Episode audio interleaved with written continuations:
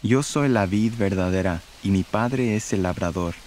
Toda rama que en mí no da fruto, la corta, pero toda rama que da fruto, la poda, para que dé más fruto todavía. Ustedes ya están limpios por la palabra que les he comunicado. Permanezcan en mí, y yo permaneceré en ustedes. Así como ninguna rama puede dar fruto por sí misma, sino que tiene que permanecer en la vid, así tampoco ustedes pueden dar fruto si no permanecen en mí.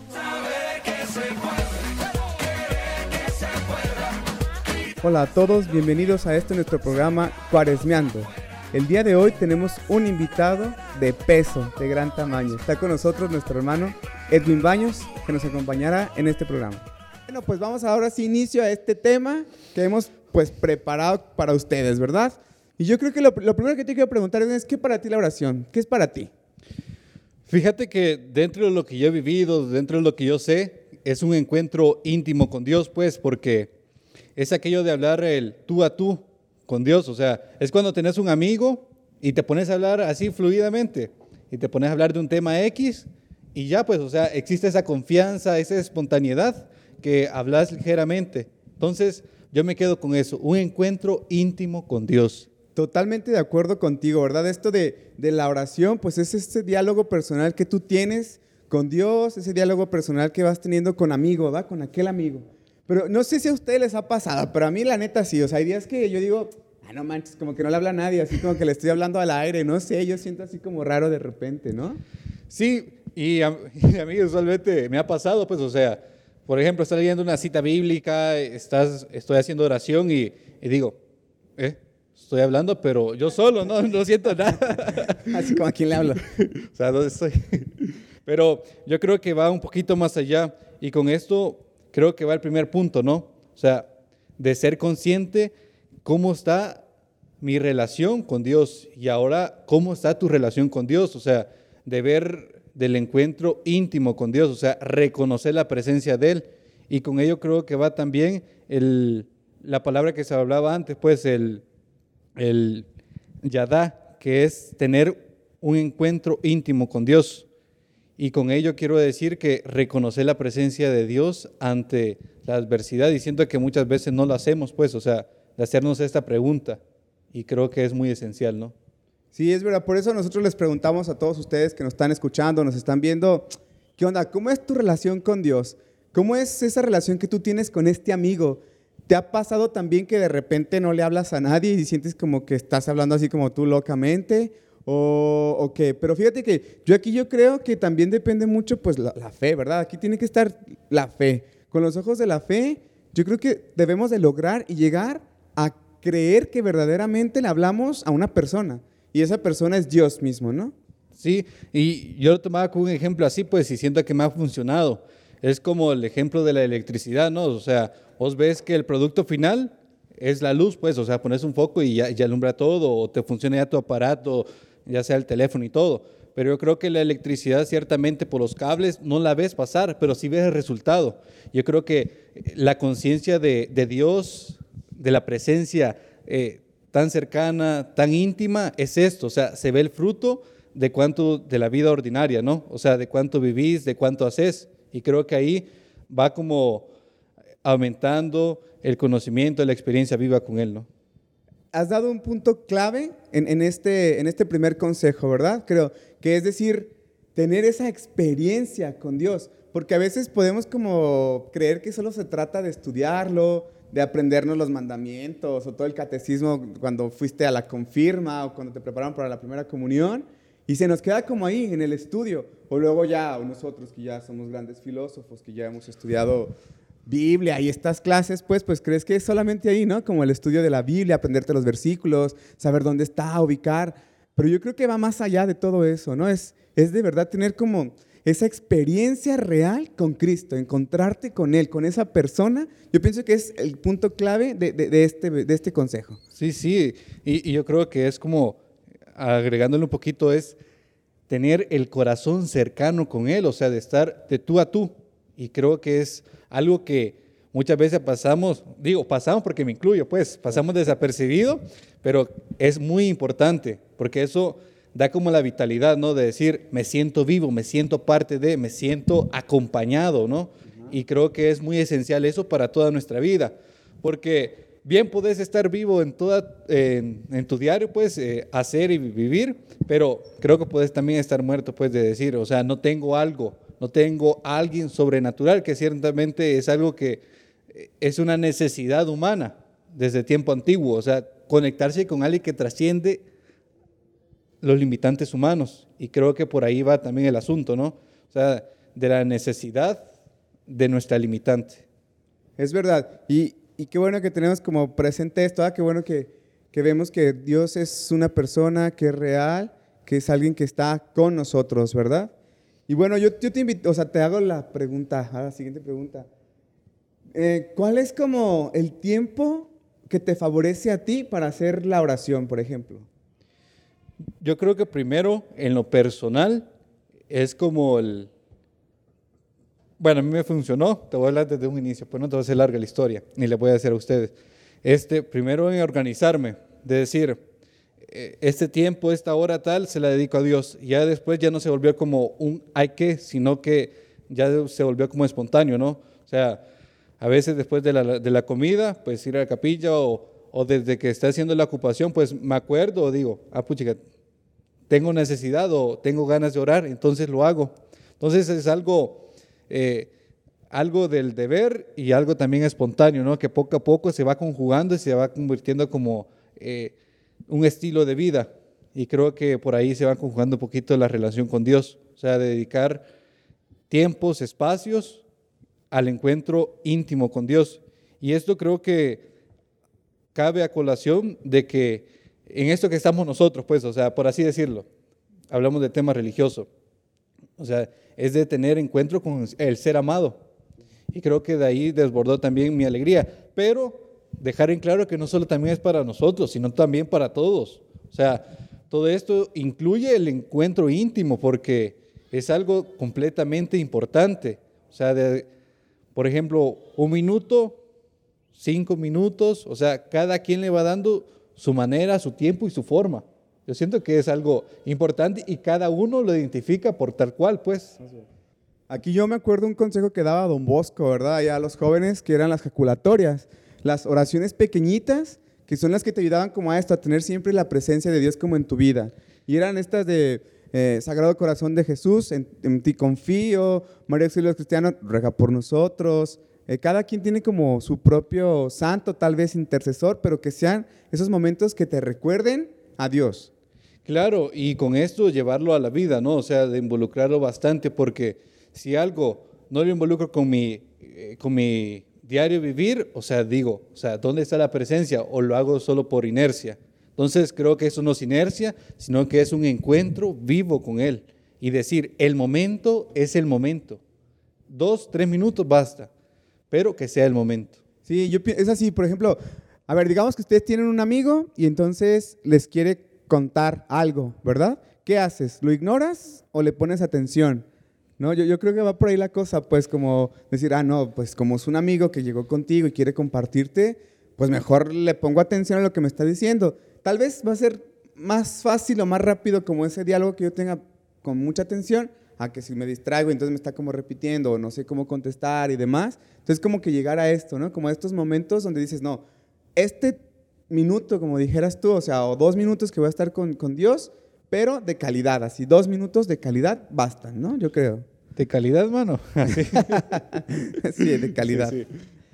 Bueno, vamos a pasar a nuestro tercer consejo. Ah, llevamos dos, entonces vamos al tercer consejo. Y miren que este es uno que ahorita nos daba risa porque salta la rutina, así como, vamos, tienes que activarte, pues, o sea, como no ser tan monótona la cosa, ¿no? ¿No te ha pasado a ti como que hay días que como que de repente haces como lo mismo, lo mismo, lo mismo y de ya, ya estoy harto, estoy hasta la madre como de esto, ¿no? Sí, y creo que se enlaza muy bien con lo que nos está pasando, pues, o sea, nos estamos eh, conectando a esta red y estamos dando este programa, pero igual nos volvemos a reconectar. Y creo que eso es salir de la rutina, o sea, no estar conectado fijamente, igual cuando eh, conectamos eh, algo a la electricidad con un toma corriente y que se mantiene fijo sino que es necesario desconectar y volver a reconectarnos para sentirnos vivos. Sí, miren, a veces ponemos como pretexto, incluso yo, yo lo hago también, ¿no? Ya les, pues comentábamos, no sé si alcanzaron a escuchar esta parte, pero afortunadamente nosotros en el horario pues tenemos como momentos establecidos de oración comunitaria, pues, ¿no? Ya después cada uno tiene que buscar su oración como personal, ¿no? Entonces, eh, pudiéramos o pudiera parecer que podemos poner mil pretextos de toda la rutina que yo tengo que hacer durante el día, ¿no, Kevin? O sea, por ejemplo, tú, pues que estás, estudias, trabajas, entonces, ay, tengo tantas ocupaciones que no tengo un momento para orar con Dios, pues, ¿no? Entonces, no, yo creo que también se trata de eso, como decir, esta rutina que tengo a diario, pero a hacer un, un momentito, así como un alto, y en ese alto, ahora sí, dedicar ese momento a Dios. Y yo creo que hay que traducirlo también al modo salesiano. O sea, don Bosco tenía una frase y que lo vivió fijamente, convertir un momento ordinario en algo extraordinario. Y esto ciertamente es de la unión íntima con Dios, porque no se puede entender a don Bosco con algo humano, porque es algo limitante. Él hizo cosas extraordinarias por la unión íntima con Dios. O sea, a todos sus chavos en el oratorio, o sea, era algo completamente importante educarlos en la fe y con eso mantenerlos vivos como intermediario que fuera de Dios, pues, o sea, y esto es algo, si no convertimos de nuestro trabajo, de nuestra familia, de nuestro encuentro, algo ordinario, hacerlo algo extraordinario con la presencia de Dios, pues. Es verdad, y eso es súper salesiano, ¿verdad? Como la cotidianidad que nosotros llamamos, ¿no? Decir, pues hago, eh, veo a Dios como en, en, todas las acciones que yo voy haciendo, las voy haciendo oración, y entonces eso es como vivir en lo cotidiano, o sea, hacer la oración eh, de la forma más sencilla, más, eh, más fácil. Pues a veces basta con que digas, a ver, ¿qué va a hacer? Voy a estudiar. Bueno, este momento de oración, perdón, este momento de estudio lo voy a ofrecer como oración y ya. Sí. Y fíjate que si alguien quiere decir, ¿dónde veo yo la presencia de Dios? Porque no quiero salir de mi rutina. O sea, si se ponen a ver o a escribir un poquito de la historia de su vida, ponen a pensar, digamos, por así decirlo, un rato, vemos que ciertamente a los límites humanos, pues no fue posible algún acto, alguna situación en concreto. Y creo que ahí también se ve la presencia de Dios, pues, o sea, no es algo completamente humano, sino algo completamente divino, que es Padre, Hijo y Espíritu Santo.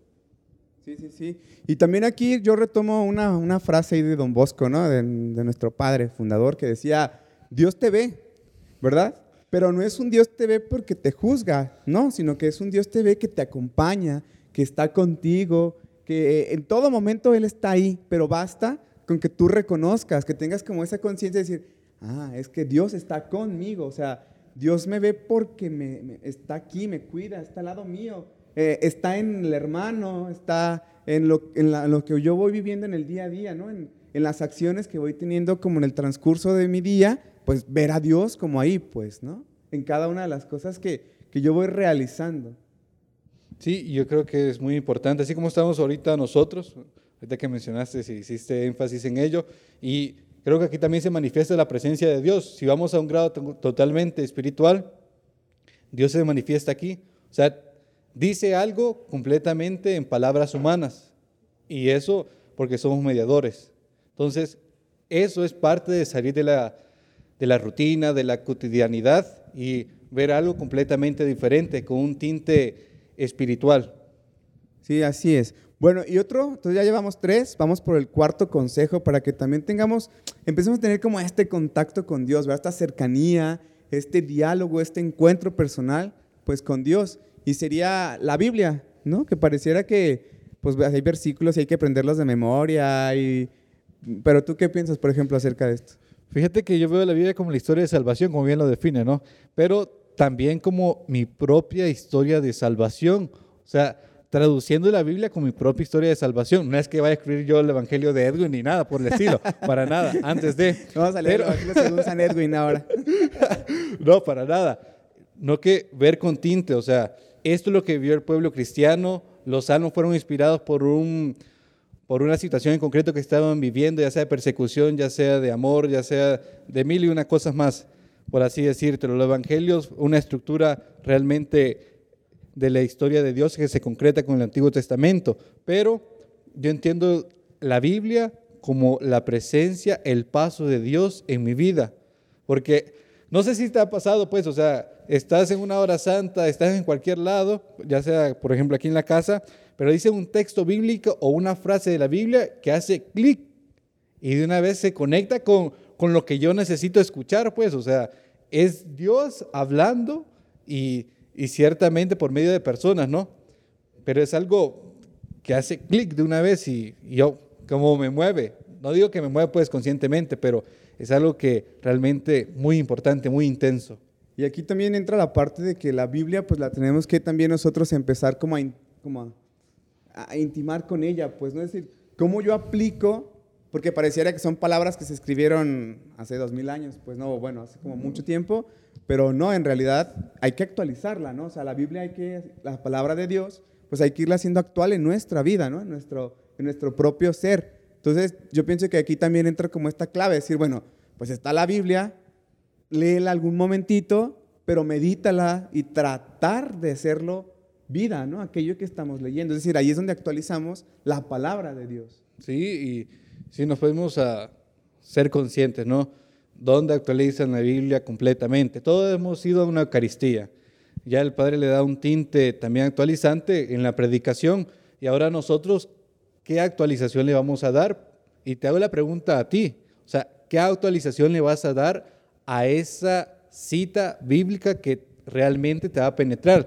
No te voy a decir todo porque es completamente superficial, te voy a decir cuál cita bíblica es que te va a penetrar en tu vida, en tu vida de oración, en tu vida de familia, en todo, un momento integral, ¿no? Exacto.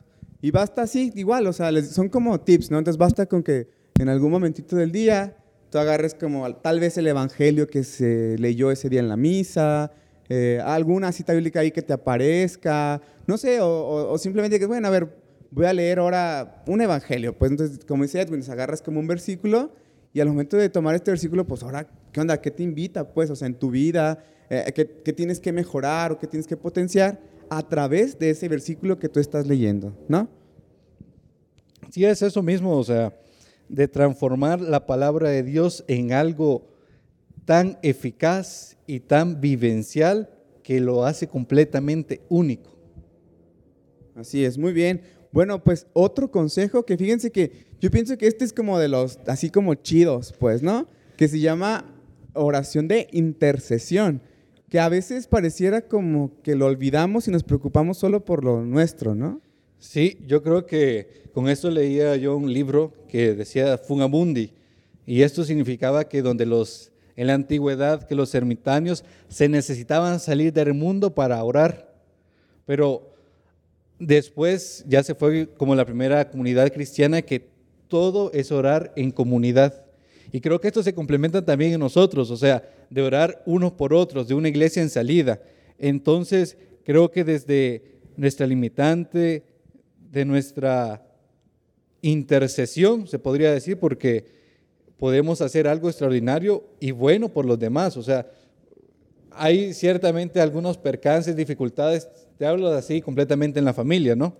Eh, de que hay una necesidad, de que hay una enfermedad, de que está una enfermedad de muerte, de que no puedo salir de este problema y todo, pero puedo dejárselo a Dios, o sea, de decir, Dios, o sea, tengo esta necesidad, tengo esta dificultad que estoy pasando ahorita, pero necesito también que intercedas por mi familia, por este amigo, y creo que esto va complementando la primera comunidad cristiana. Oh, ya vimos que Edwin sí estudió historia de la vida religiosa, acá ya me sorprendió. Fiel discípulo ahí del padre Memo, por los que nos están viendo ahí de Coacalco, que ya vimos algunos, entonces sí aprendió historia de la vida consagrada ahí con el padre Memo. Ya, ya ves ahí. Si, si lo ve, ya va a ver, este Chemo sí lo hizo. ¿eh?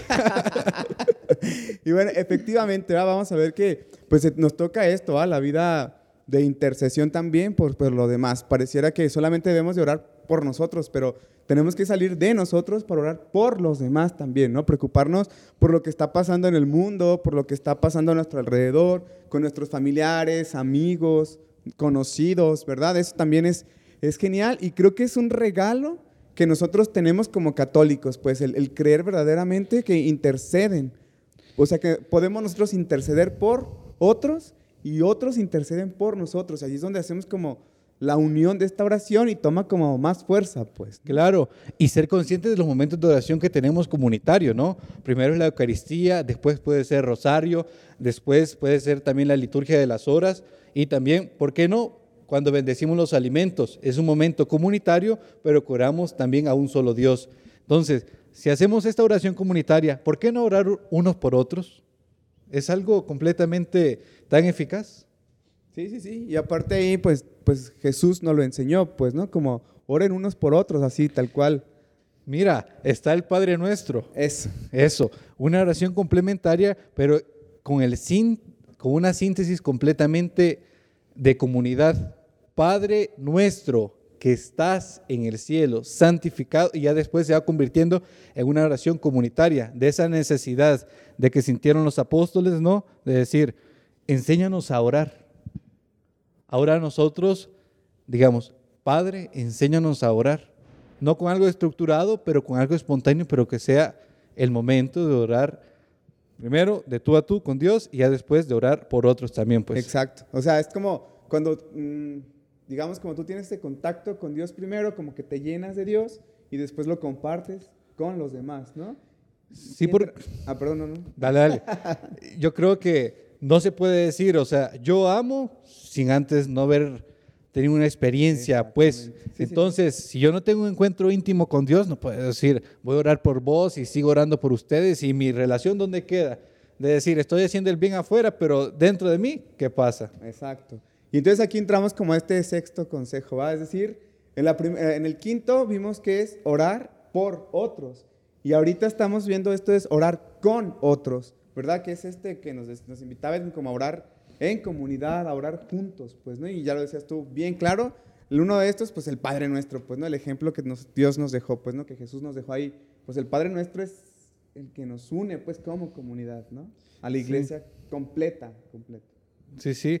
Y esto se traduce, puede ser que hablemos mil de una lengua, el inglés, el portugués y todo lo demás, pero todos nos unimos en esta oración que nos hace parte de nos sentimos parte de y somos parte de. Entonces, sintámonos con esta confianza, digo yo, de que somos comunidad, somos familia. Y con ello, porque somos familia, nos interesamos por parte de las necesidades, por parte de las dificultades y también de las alegrías que vive ordinariamente, ¿no? Bueno, pues miren, eh, estamos aquí también nosotros manejando desde aquí en la página del Facebook. Entonces, si tienen algunas dudas, si tienen preguntas, tienen comentarios, pues ahí váyanlos haciendo, porque nosotros vamos también ahí a tener en cuenta para ir respondiendo con ustedes, ¿no? Antes como de ir terminando esto. Y el último consejo, que sería el séptimo, vamos a ver qué es, pues, ofrecerle a Dios también incluso aquello que te cuesta, pues, ¿no? Ahí es donde también nosotros podemos encontrar este momento de oración. Es decir, yo aprendí algo, mira, a Dios hay que hablarle cuando nosotros estamos contentos, pero también cuando estamos tristes, pues, ¿no? O sea, a veces buscamos a Dios solamente en la tristeza, pero yo creo que también hay que buscarlo en la alegría. Y entonces donde entra como este ofrecimiento de lo que me cuesta, pues se lo ofrezco a Dios para que se haga más ameno la cosa y pues a mí me cueste menos, pues, ¿no? Creo. Sí, y con ello pues reconocer la presencia de Dios o el modo del amor a Dios, de que Dios es un amigo que necesitamos lograr, que la fe es integrada a la vida ordinaria y que ciertamente que Dios es alguien, Dios es una cosa. Dios no podríamos decirlo, o sea, que hay algo que no, sino que Dios fue integrado a nuestra vida, Dios es una necesidad, una persona por el cual podemos hablar y completamente único, pues. Entonces, ofrecerle a Dios todo lo que me cuesta, yo te hablo de mi experiencia, pues, o sea, hay cosas que no para todos somos buenos, ni para todos nos ha hecho Dios, pues, y para eso creo que, por así decirlo, aquí en comunidad, que cada un hermano, pues, ayuda para la música, ayuda para la liturgia, ayuda para, para hablar, para estar en dinámicas, amenizar el momento, pero también es parte de la complementariedad y también es parte de nuestro límite, de decir, Señor, esto no lo puedo hacer, pero con confianza de ti o en ti puedo hacerlo, ¿no? O sea, decir, desde mi limitante, desde cosas que no. Y es bueno reconocerlas, porque si no las reconocemos también pienso yo que no es que estemos haciendo completamente auténticos con nosotros, ¿no? Y es parte de nuestro ser.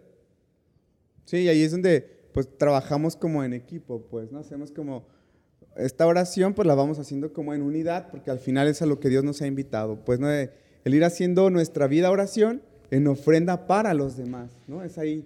Y en esta ofrenda, pues yo aprendo a trabajar con otros, a colaborar con otros, u otros conmigo, y vamos como complementándonos.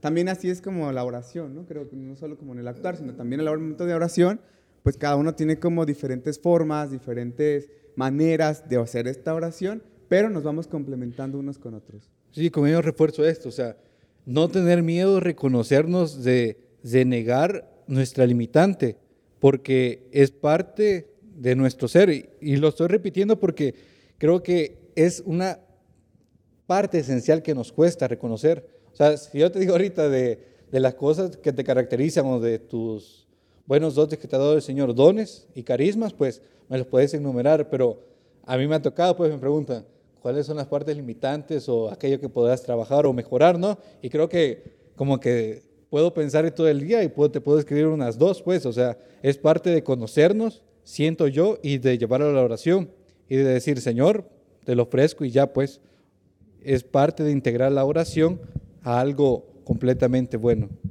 Bueno, pues esperemos que en su vida de oración les vayan ayudando pues estos siete consejos que vimos el día de hoy, que aquí ya Edwin nos los explicó como muy bien para ir teniendo como este encuentro con Dios e ir teniendo también esa buena relación y por lo tanto pues ir creciendo y aumentando nuestra vida de oración. Y Edwin, quiero preguntar, ¿tú cómo, cómo resumirías como todo lo que hablamos ahorita? Pues en, en palabras así, ¿tú cómo nos dirías? Ah, me la pones difícil, diría que no. Este, yo diría el reconocer la presencia de Dios, porque siempre ha estado ahí en mi historia de vida. Ya después, el encuentro íntimo con Dios por medio de la oración y reconocer el amigo, el amigo fiel, ¿no? De aquel que tienes la confianza, de aquel que tienes la certeza de decir, me va a ayudar, o sea, quiere algo bueno conmigo. Y cuando reconocemos esto, que es Dios, no es un Dios a la medida tampoco, pues con esto así decirlo, pero si reconozco esto en Dios, lo puedo integrar muy bien a mi vida. Y cierro con eso, pues, o sea, de convertir algo ordinario de algo extraordinario. Y con ello podemos hacer mil y una cosas. Y con esto, pues, con esta cita, cita bíblica de Colosenses 4.2, sean perseverantes en la oración, pelando con ella con acción de gracias.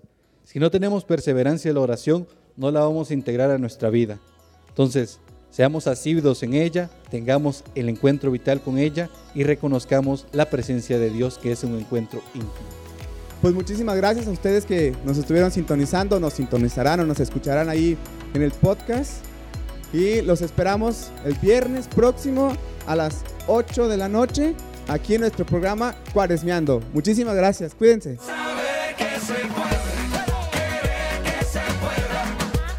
Gracias por haber estado durante este podcast. Te invitamos a que puedas estar pendiente de los próximos temas que estaremos subiendo y que también puedas darle like a nuestra página de Facebook Filosofado Salesiano, donde estaremos transmitiendo en vivo el programa Cuaresmeando todos los viernes a las 8 de la noche. Hasta pronto.